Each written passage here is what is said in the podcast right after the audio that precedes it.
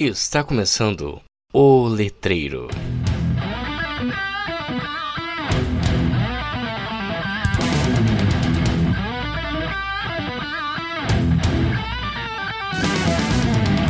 Olá, letreiros, letrados e letrandos, tudo bem com vocês? Meu nome é Victor Dantas e esse é mais um episódio do podcast mais letrado do Brasil. E hoje estamos aqui com a professora Luana De Conto para conversarmos sobre Instagram e linguística e como essa combinação consegue ficar muito boa. Mas antes, vamos aos nossos recadinhos. Recados do Mural.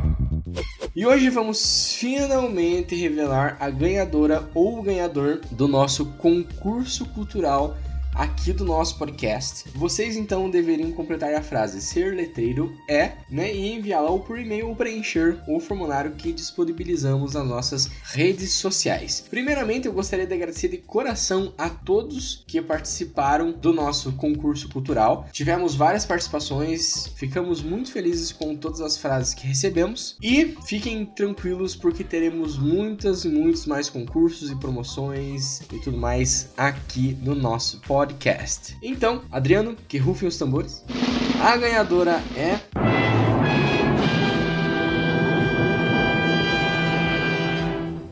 Fernanda Leal. Muito bem, Fernanda.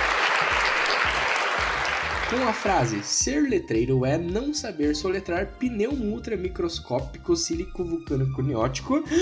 Ufa! E não descobrir uma letra nova todo dia. Fernanda, muito obrigado por ter participado. Parabéns por ter ganhado aí o nosso concurso. Entraremos em contato através do seu e-mail que você deixou aqui pra gente, mandando aí o teu vale presente da Parábola Editorial no valor de 50 reais. Muito obrigado, obrigado a todos que participaram e nos vemos no próximo. Se você gosta do nosso trabalho e quer apoiá-lo, baixe o aplicativo PicPay e procure por arroba o Letreiro Podcast, ou siga o link na descrição do episódio. Contamos com três planos, cada um dando direito a um tipo de recompensa diferente. Escolha o seu e nos ajude a manter o podcast mais letrado do Brasil no ar. Siga as redes sociais do Letreiro, estamos no Instagram como arroba letreiro underline o e também no Facebook com a página O Letreiro. Você também pode entrar em contato conosco através do e-mail letreiro.contato@gmail.com. Agradecemos as nossas apoiadoras Laura Barzantero, Marina Chiara Legroski. Sem vocês, nada disso seria possível. Muito obrigado. Professora Luana, muito obrigado então por ter aceito esse convite, por estar aqui conosco e por ter vindo gravar esse episódio.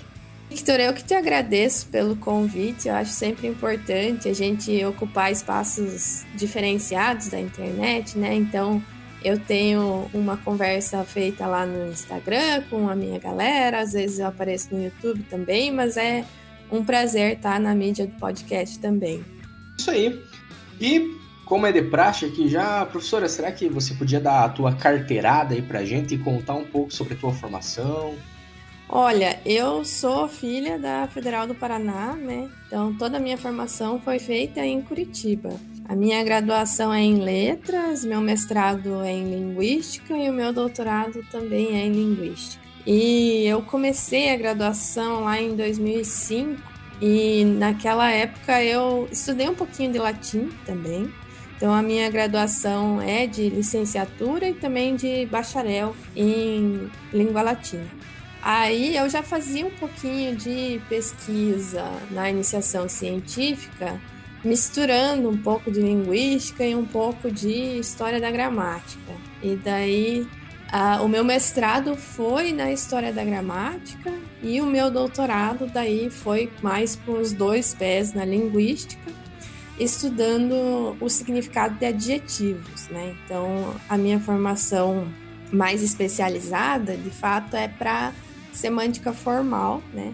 Então eu tenho um, um jeito de olhar para a língua que sempre é, ressalta essas propriedades que são mais formais, mais de estrutura, mais de gramática, porque é fruto da minha formação, né? Também fruto dos diálogos que eu tive ali na Federal do Paraná, que tem muita gente trabalhando nessa perspectiva.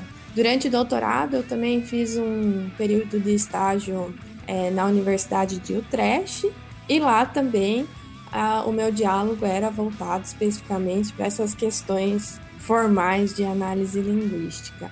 Eu trabalhei já na UEPG, então acho que você não chegou a me conhecer, porque quando eu estava na UEPG era 2012, 2014, e agora, depois do doutorado, eu trabalhei também na Federal do Paraná como professora substituta e hoje eu sou professora substituta na Unespar, Universidade Estadual do Paraná, no campus de Paranaguá. Então, sempre que eu atuei foi no ensino superior e nessas disciplinas que envolvem é, língua portuguesa, análise linguística e coisas assim.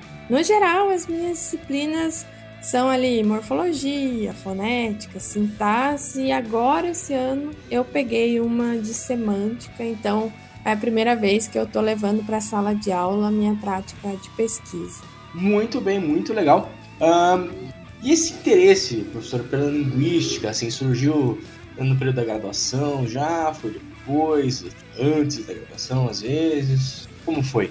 Olha, eu acho que dá para dizer que é de antes da graduação. A gente só não sabe, né, que o nome é linguística. Mas eu entrei na faculdade de letras com aquela ideia de estudar gramática. Então eu tinha um desempenho legal já quando fazia disciplinas de língua portuguesa do ensino básico, né? E me interessava por questões que tinham a ver com línguas. Aí, quando eu entrei na graduação, eu comecei a tomar muita bomba nas disciplinas de literatura. Então, é, o meu histórico de graduação vai revelar para você que eu era uma péssima aluna de literatura, pegava exame final, pelo menos um por, por semestre, sabe?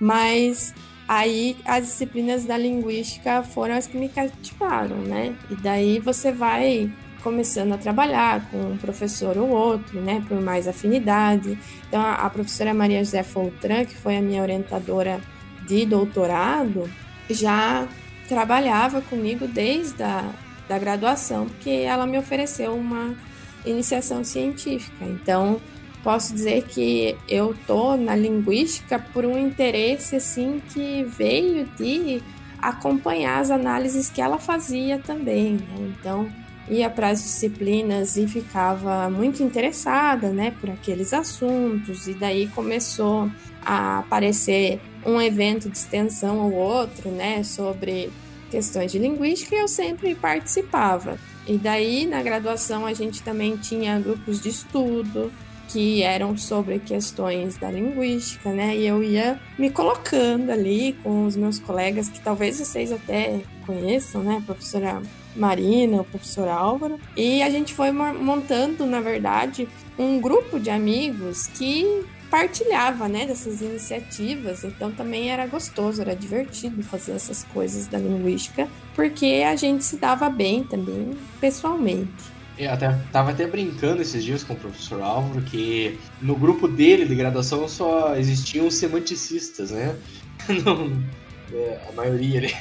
Olha, eu acho que a história é um pouco ao contrário, né? Eu acho que a gente virou todos semanticistas porque o nosso grupo de graduação é, ocasionalmente estava circundando essas questões. Então a, a, gente tinha grupo de estudos com o professor Pagani que fazia a gente entrar em contato com essas, com essas problemáticas. A minha orientadora naquela época, inclusive, era mais da sintaxe. Então, eu digo que eu trabalho na interface de sintaxe semântica, mas eu acho que é, é para tentar dar um crédito para ela, assim, sabe? Porque na prática o meu olho é totalmente voltado para o significado.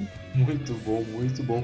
E para quem não sabe, a professora Luana tem um perfil no Instagram e também um canal no YouTube, né? Mas vamos primeiro ao Instagram, em que ela analisa é, de uma maneira muito legal, eu diria muito bem humorada, alguns posts e outras redes sociais ali analisa, eu diria, professor me corrija se eu estiver errado, semanticamente falando, né? Trata talvez até um pouco da sintaxe, um pouco da morfologia às vezes. Sim, é, não tem muito como dizer qual que é o campo que o dado vai pedir para ser analisado, né? Então eu coleto esses dados nas outras redes sociais, as pessoas agora me mandam também dados, e daí a, aquele dado tem algum fenômeno interessante que daí eu vou abordar. Então, eu tenho alguns, uh, alguns posts do Instagram que são de, mais voltados para sócio também. Eu tenho alguns bem direcionados para normas linguísticas, para preconceito. Mas, é como eu te disse, né?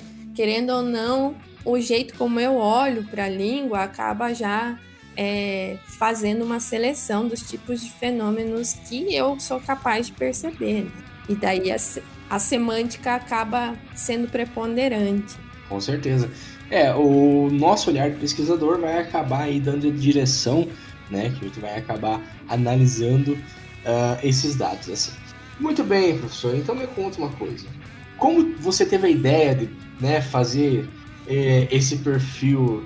Esse perfil era anterior por exemplo, era um perfil pessoal teu? Foi algo que você criou especificamente para isso? É tudo culpa da quarentena. Foi a quarentena que trouxe esse perfil do Instagram para minha vida e o canal do YouTube também, né? Então eu sempre me interessei, na verdade, eu posso dizer que eu sempre tive um interesse em fazer divulgação científica da linguística e eu sempre comentei com a Marina de que a gente devia ter um podcast. Olha só que ironia, hoje que eu estou aqui gravando um podcast. Né? a nossa ideia nunca saiu do papel. A gente tinha até um nome que era Enchendo Linguística, mas nossa, nunca. Genial, genial. Ó, você pode trocar de nome agora do seu podcast. Mas a, a gente não tinha conhecimento para fazer edição, né, dessas coisas, e tinha muita preguiça, e também tinha outras coisas na vida acontecendo, né. E daí agora, quando aconteceu a, a, a quarentena e a gente teve que parar as aulas presenciais, a minha universidade, desde o início, já mudou para o esquema remoto.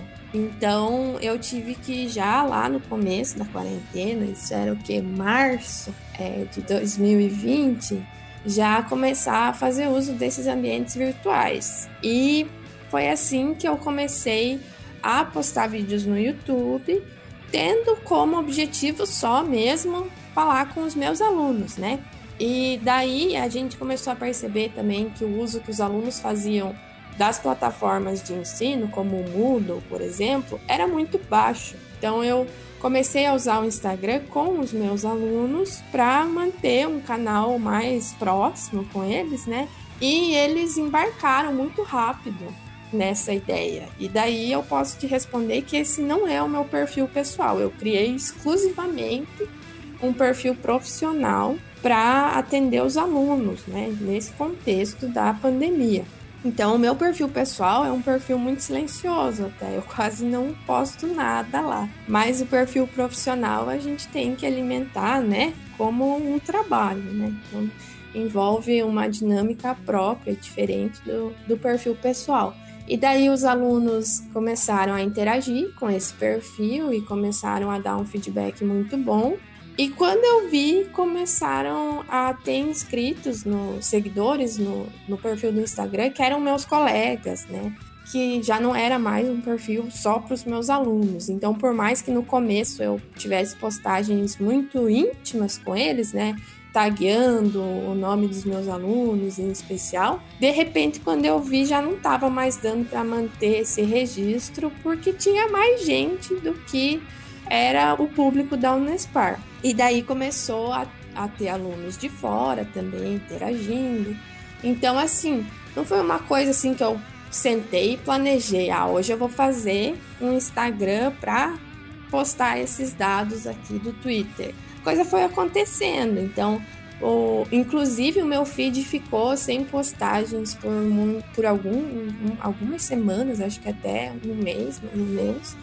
E depois que eu fui meio que procurar o que postar, sabe? Só que daí, agora eu vou te contar a fonte dos meus dados. Aí eu cruzei com uma outra ideia que eu tinha já no Twitter, porque eu sou usuária do Twitter há muito tempo e lá no Twitter a gente vê passar na timeline todo tipo de é, comentário, né? As pessoas falam de tudo no Twitter e falam com liberdade é, de registro suficiente para a gente conseguir capturar fenômenos bem legais. E eu armazenava os dados que eu encontrava no Twitter com uma hashtag que era hashtag te dou um dado. E daí eu comecei a pensar que uma coisa que eu podia postar no Instagram eram esses dados que eu já estava armazenando lá no Twitter.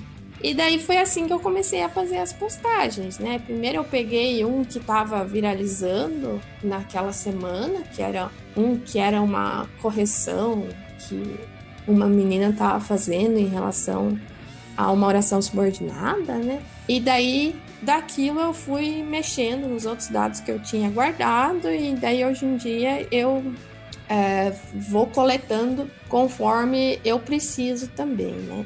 Então, foi por conta de eu já ter um pouquinho, pelo menos, de dados guardados para analisar que eu comecei a fazer essas postagens que você está dizendo, né? Que são bem humoradas ou bem é, afiadas para tratar das questões da linguística. Muito bem. Eu acho bem interessante como a, essa quarentena acabou aí mexendo com, com várias, uh, várias pessoas, assim, e trazendo, né? Ainda bem, né? Trazendo esses perfis de divulgação científica de uma maneira mais acessível ao público, né? Afinal, um dos, dos, um dos papéis do pesquisador é divulgar pesquisas, os resultados e tudo mais. E eu acho que isso deve ser feito de uma forma que fique acessível é, não só aos nossos pares, né? Mas também à população em geral, né? E o, o perfil do Instagram é, eu acho muito bom, muito genial. Ah, é legal, né? Eu tenho um público que é mais do curso de letras mesmo, e professores, mas às vezes a bolha fura e daí aparece um público mais geral, né? E é engraçado porque você está falando da, da relação da divulgação né, com a pesquisa, e realmente você tem que entrar em uma outra vibe, é outra sintonia, sabe? O modo como você vai falar com essas pessoas não tem nada a ver com o artigo que você escreve para ser analisado por pares, né? Então, até o modo como você é, vai se aproximar desse dado, né, vai ter outras características. E realmente acho que um pouco disso faz parte da prática do pesquisador e também enriquece a prática do pesquisador. Né? Você, é, quando eu estou lá analisando um dado, às vezes eu encontro um fenômeno muito mais complexo do que eu imaginava que seria inicialmente. E eu penso, poxa, isso aqui não cabe num post do Instagram. E daí eu começo a reservar esse seria um post do Instagram para quem sabe futuros artigos, entende? Então parece, para mim tem sido também uma via de mão dupla, sabe? Muito legal. É sempre muito bom ter ideias guardadas para artigos e, e, e, tudo mais, né? Então, já que a professora tocou nesse assunto, das vezes a análise não caber ali num post do Instagram, um, é mais fácil ou mais difícil fazer uma análise mais sucinta, vamos dizer assim, do fenômeno ali que é? a professora encontrou? Porque, uh, pelo que eu pude perceber dos posts, são ali duas, três, quatro imagens mo mostrando, por exemplo, vou dar o um exemplo do último que eu vi, que foi o post sobre a Vanessa da Mata, né? Sim. Teve aquela frase lá, né, da Vanessa da Mata, descobre que pegou que pegou um músico no colo quando ele era bebê, alguma coisa assim, né? Isso. Um, é uma análise muito boa, muito concreta, a gente consegue perceber isso, mas ela é bem sucinta. Esse movimento de, de análises mais sucintas é mais fácil ou mais difícil, assim, professorado? Depende muito do dado que está em análise, sabe? Eu não vou te dizer bater o um martelo assim, que a análise do post é mais fácil ou mais difícil de fazer, porque eu acho que é sobre você ter mídias diferentes à sua disposição. E foi muito bom que você pegou esse exemplo do post da Vanessa da Mata, porque eu consigo com ele te dar um exemplo de como a imagem trabalha ao meu favor na análise. Porque o post do Instagram tem ali 2 mil caracteres, mais ou menos, né? Então, tem, às vezes o pessoal tá escrevendo e costuma usar o, o primeiro comentário para continuar a análise também, né? Eu prefiro me manter dentro dos dois mil caracteres. Mas às vezes, putz, vai dar para falar tudo que eu precisava, né? Então no Instagram você consegue é, colocar informação na imagem, daí a imagem te ajuda. Esse é, post da Vanessa da Mata é um que envolve ambiguidade estrutural. E se você já fez sintaxe na graduação, você sabe que ambiguidade estrutural a gente resolve com árvore, né? Você gostava de fazer árvore? A professora Marcos Carreira, que não, né? Não, eu que está falando isso, era um pouco uh, difícil o trabalho, vamos dizer assim, né? Meio complicado, muitos colegas meus sofreram bastante também. Pois é, então, e, e... então quem está acostumado com essas análises de árvore é, sabe que essa estrutura é ambígua por conta de duas estruturas sintáticas diferentes. Nesse post, o que eu fiz, eu não vou lá colocar uma árvore, né? Porque você precisa ser alfabetizado, né, na, na língua das árvores para conseguir entender o que uma árvore está dizendo. Então, o que eu fiz foi fazer a estrutura de constituintes por meio das cores que eu estava usando no post e daí eu fiz esse post com essas imagens, assim, com a segmentação, obedecendo dentro né, das cores que cada constituinte tinha, uma nuance de degradê mais forte ou mais clara que ia evidenciar quão interna era a posição desse constituinte na árvore sintática. Só que daí isso é muito sutil, porque quem é sintaticista sabe que o problema da ambiguidade estrutural é um problema que envolve a estrutura sintática e é um problema de constituência. Então, quando essa pessoa bate o olho nesse post, ela percebe essa sutileza. Mas a pessoa que é que não é letrada em árvores, ela não vai precisar mobilizar esse tipo de informação para entender a análise que eu estou fazendo, porque no post, na parte da descrição do post, eu também coloquei ali a, a glosa, né, a paráfrase que vai fazer às vezes, de explicar essa constituência sem necessariamente ter que estar tá falando de constituinte, entende? E daí foi engraçado que depois que eu fiz esse post, eu recebi um comentário de uma amiga minha pelo WhatsApp, né, falando: "Ah, o post tá legal". E eu falei para ela sobre essa coisa das cores e ela me disse: "Sim, eu percebi". Então, realmente, é, a dificuldade em você passar essa mensagem pelo post do Instagram acaba também gerando recursos que você não usaria em outras mídias. Entende? Sim, sim. É, eu tô até revendo o post aqui, porque eu lembro realmente das, das cores e tem, inclusive, as, as setas ali, né? Indicando as imagens. As imagens ajudam muito a, a gente a compreender também a análise que está sendo feita ali. Acho muito legal. E esse processo, professora, de um, vamos dizer assim, um letramento digital. A professora já tinha um conhecimento para fazer esse tipo de coisa, né? Fazer essa divulgação por redes sociais, teve que ser letrada nisso aí, como é que foi? Eu tive que ser letrada no grito, né? Mais um dos efeitos da quarentena. É, na verdade, eu sou da geração millennial, né? Então, um pouco de é, intimidade com a tecnologia eu tenho. Então acho que é mais fácil para mim do que para outras pessoas de de fato não ter medo né, dessas tecnologias, sentar lá e desdobrando as necessidades. Então eu sempre falo que as coisas que eu sei fazer agora são as coisas que a necessidade demandou, né? Então é, eu comecei com a edição de vídeo, né? E daí, ainda para piorar, eu Estou usando Linux desde janeiro, mais ou menos. Então eu estou apanhando dobrado, porque software livre às vezes traz mais obstáculos do que a gente gostaria, né, para a prática do dia a dia, mas é sempre recompensador. Então eu tive que passar pelo letramento da edição de vídeos inicialmente, e daí depois desse letramento das imagens, eu confesso que eu faço na enjambration, assim, no tearing, como a gente diz, né? Eu não faço a edição de imagens lá do zero, lá no, no Photoshop, sei lá, ou no, no GIMP aqui do Linux, né? Eu uso esses é, serviços online que já te dão certos objetos que você pode manipular para botar texto e tal.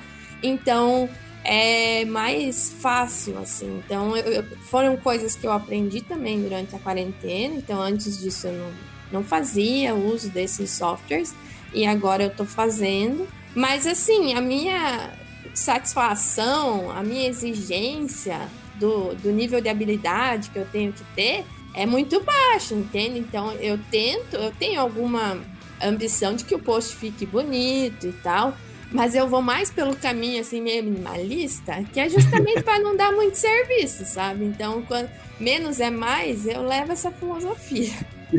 muito bom, muito bom. Eu acho bem legal, assim, os posts ficam realmente muito bonitos, sim.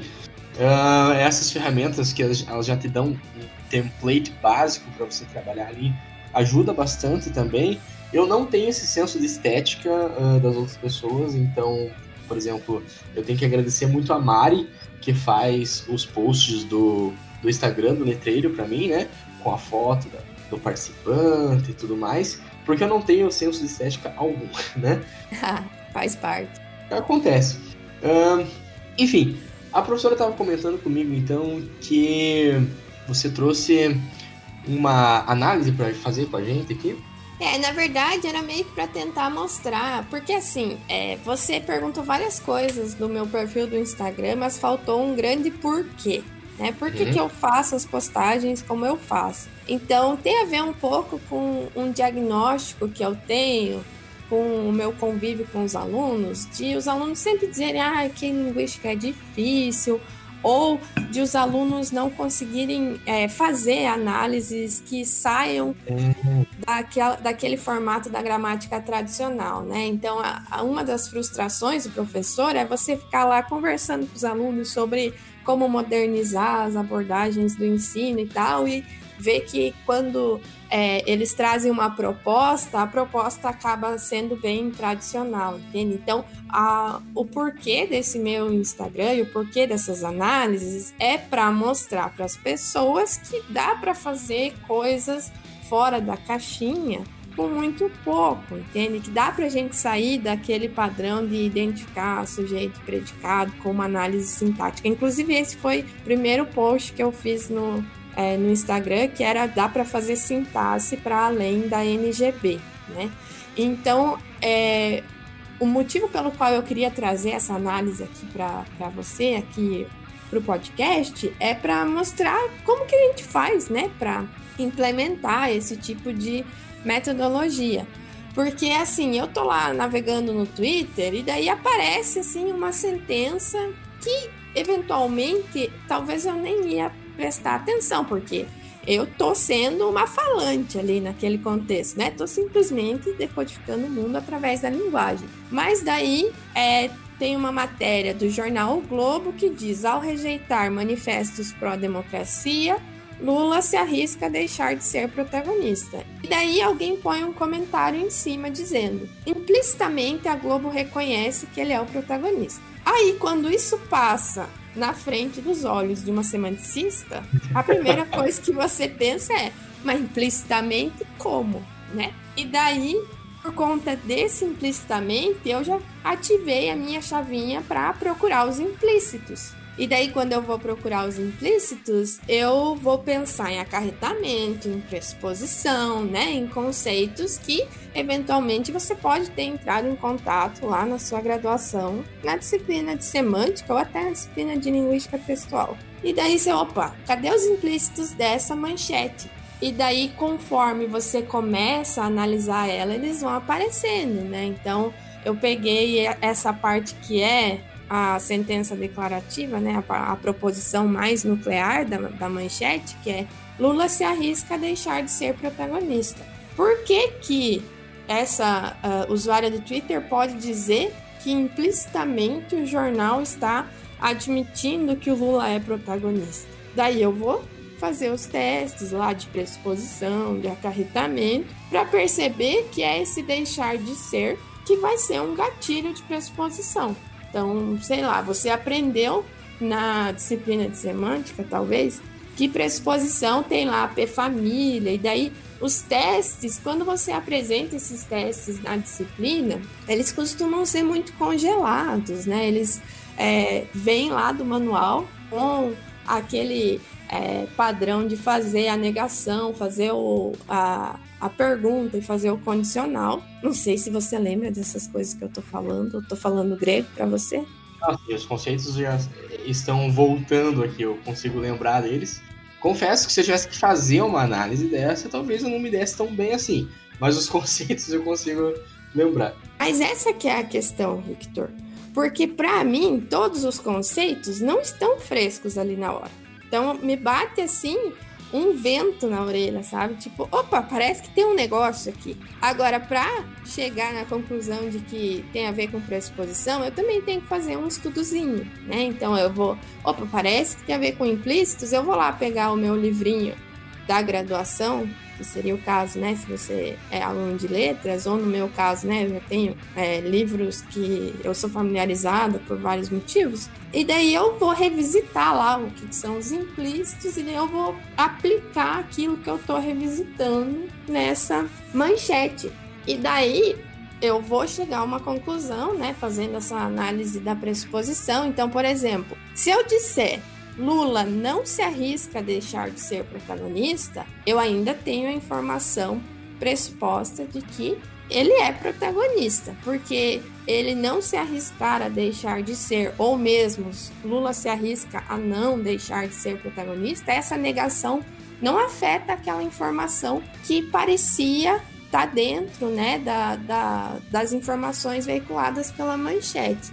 E daí eu posso fazer isso também com a pergunta, né? Tipo, Lula se arrisca a deixar de ser protagonista? E eu ainda vou perceber que mesmo a pergunta vai carregar aquela informação de que ele seria o protagonista. Então, veja que agora eu estou aplicando o teste padrão chatão que está lá no manual, mas eu tenho um dado que é um dado é, mais contextualizado, né? E esse dado vai trazer uma, uh, vai trazer mais interesse para quem está vendo esses conceitos passando pela timeline, né? Então, quando eu vou formatar isso tudo que foi a minha análise para o post de Instagram, eu vou, claro, manipular o tanto de informação que eu vou passar para o meu interlocutor, assim como se eu fosse ser um professor em sala de aula, eu poderia também usar esse dado como é, um motivador para a discussão né, da produção de sentidos aí, e eu poderia fazer esses testes de pressuposição e implícitos sem necessariamente ter que dar uma aula de pressuposição do tipo que você tem quando você está aprendendo esse conceito, né? Então a ideia que está por trás aqui é justamente você ver o fenômeno acontecendo no mundo, só que é, o passo de análise linguística, o passo de descrição gramatical, é você conversar com todos esses conceitos que parece que ficam lá guardados, né, no teu repositório de coisas que aprendeu na graduação, por exemplo, né? Então a ideia é que é, esses posts que eu faço no Instagram, eles mostrem para as pessoas o caminho, né, que você pode fazer para conseguir é trabalhar com essas questões de linguagem aplicando conceitos que são da linguística, que são é, da linguística aplicada, enfim, da análise do discurso, coisas que são relativas né, a esses conhecimentos que não estão numa gramática tradicional, por exemplo. Então, você consegue trabalhar com esses dados, fazer análises no nível da sentença, né, que costuma ser uma das críticas para o pessoal da, da formal, mas que expande né, para o universo do uso, porque esse dado que eu coletei é um dado que é, como que vocês chamam? Espontâneo. Então, esse dado que eu coletei é um dado espontâneo, é um dado que estava em uso pela comunidade de fala lá, mas a minha análise se aplica a ele também. Genial, muito legal. E depois que a professora começou a fazer esses, essas análises agora, uh, todo post de, Twitter, acho que Twitter principalmente, né, que a professora usa, assim, já, já tá o gatilho ali meio preparado, já tá com a bala na agulha para ver se é possível ser analisado ou não? Aí agora eu tô enxergando mais coisas, isso é verdade. Imaginei mesmo, né? Porque a professora comentou que tava ali como falante primeiro, né? Depois que surgiu essa, esse gatilho, né? Muito legal, eu acredito que seus alunos também estão adorando os posts, o, o Instagram, o perfil e tudo mais. Então, Vamos falar um pouquinho sobre o canal no YouTube, então, professor? O canal no YouTube, você comenta sobre as mesmas coisas, é um ritmo diferente, são análises também. Olha, o canal do YouTube ainda não está bem formatado, mas ele é menos voltado para uma divulgação mais geral e mais voltado para abordagem dos conceitos. Agora pensando aqui, eu acho que é até complementar ao Instagram, porque daí ele pode dar um, um instrumental que a pessoa vai se apropriar, né? Mas então, o YouTube, ele é mais é, para apresentar os conceitos, justamente porque são vídeos curtos que, como eu te disse, eu estava produzindo para os meus alunos. Então eu, mudei um pouco o gênero, né, dos primeiros vídeos que eu fazia. Então agora tem mais é, a coisa da chamada para ação, a apresentação do canal, essas coisas. Mas ele ainda busca dialogar com esse aluno de graduação. Então no YouTube, eu não tenho muitas reservas quanto a introduzir conceitos de fato, né? Então, eu tô falando aqui desse dado da pressuposição, você vai lá no YouTube e você vai ter uma série de vídeos que trabalham pressuposição e acarretamento, né? Como conceitos semânticos, que tipo de outros conceitos estão pressupostos, a que teoria se vincula, né? Então, por mais que eu tente usar lá no YouTube alguns dados que também são legais, né, são cotidianos, tem um vídeo legal que é para fazer análise de constituência da sintaxe, que eu usei aquela música da Jennifer. O nome dela é Jennifer. Mas, sabe, eu, eu uso isso como um mote, né, para a pessoa ter um interesse, né, ver o vídeo e acompanhar a análise, mas é mais com o fim específico de falar dos conceitos. Então eu diria que o canal do YouTube é mais técnico do que o Instagram. E também porque quando você faz um vídeo, você tem um espaço maior, né, para conseguir explicar, para conseguir fazer outras referências, do que quando você tá no Instagram, né? No Instagram é um negócio bem mais condensado. Então, professora, eu sempre deixo algum trabalho, alguma leitura na descrição do episódio e tudo mais. Hoje, como não temos trabalhos específicos, eu gostaria que a professora desse algumas sugestões de leitura. Vamos dizer que o nosso ouvinte está ali ouvindo, se apaixonou pela, pela semântica ali. Nossa, meu Deus, preciso estudar isso, preciso conhecer. Quais são as sugestões de leitura que a professora podia deixar para uh, Eu acho que a sugestão mais é, interessante que eu posso dar são os livros do Pinker, porque eles são uma porta de entrada muito fácil para questões de significado, né? Então ele tem o do que é feito o pensamento, que trata de questões de significado no nível semântico, no nível pragmático, e com certeza você lê aquilo e fica muito é, antenado né, nas questões relativas ao, ao, significado. Esse eu acho que é um livro assim que é palatável para um, um público bem mais geral, assim. Agora, para quem é, já tem um pouco mais de familiaridade com é, o que, que a gente se interessa quando fala de significado, tem um livro que é organizado pelo Renato Basso e pelo Celso Ferrarese Júnior, que chama Semânticas Semânticas. Ele foi publicado pela Contexto. Esse livro vai dar um panorama sobre diferentes abordagens dentro da semântica.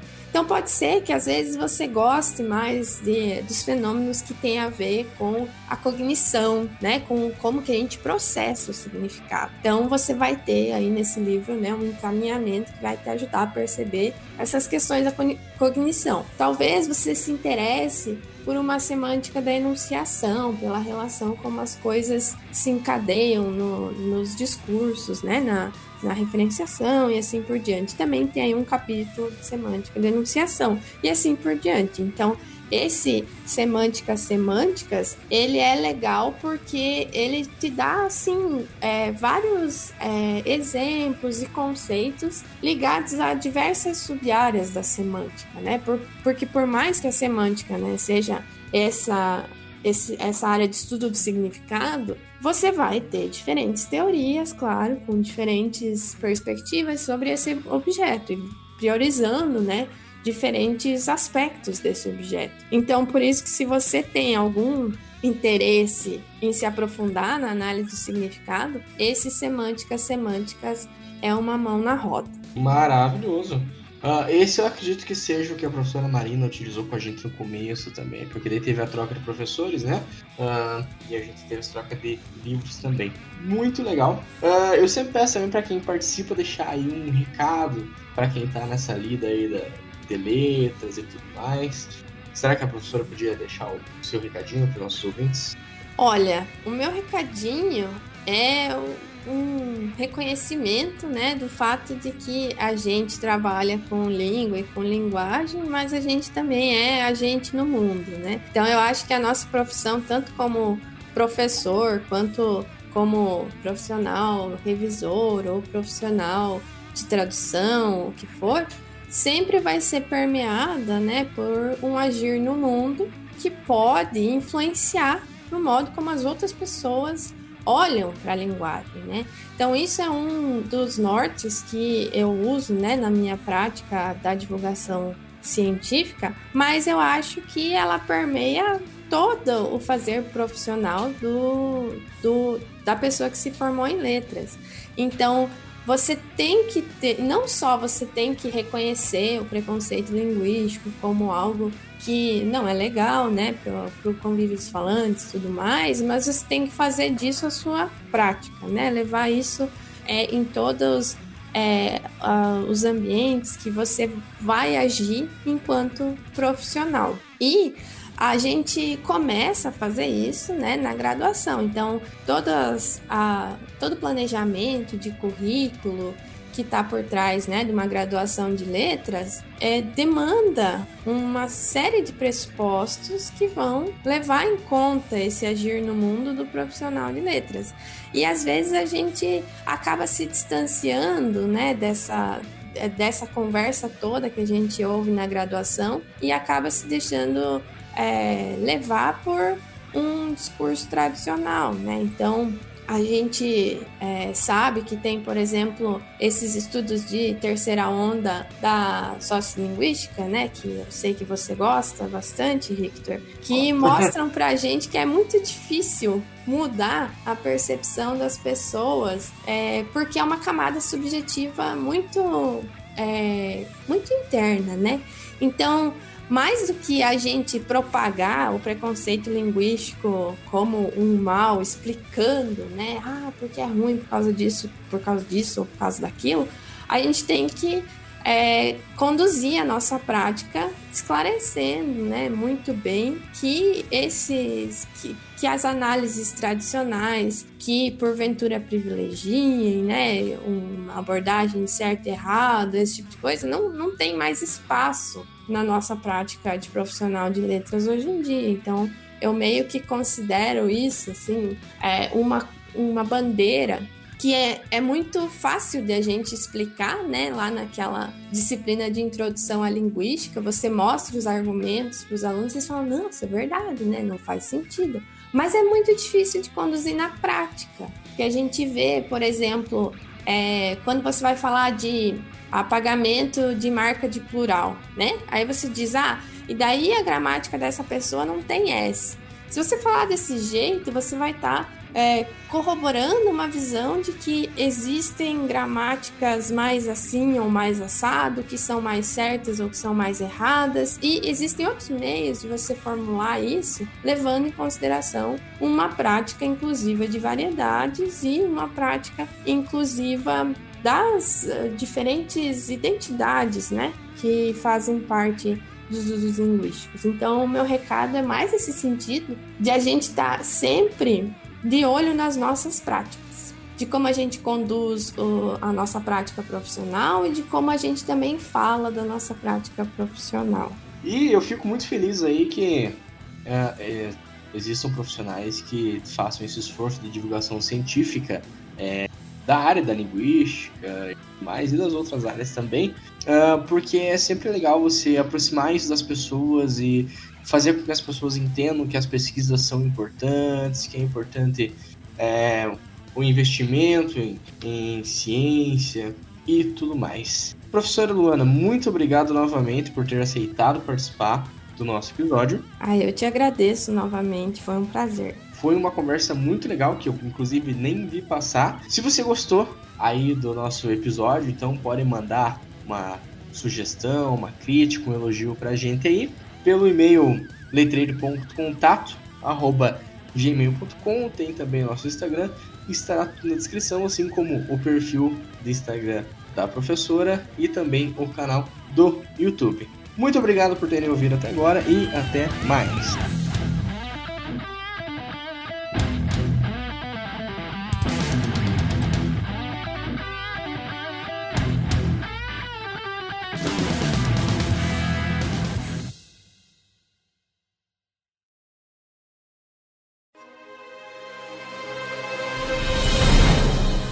Produção biesec.net.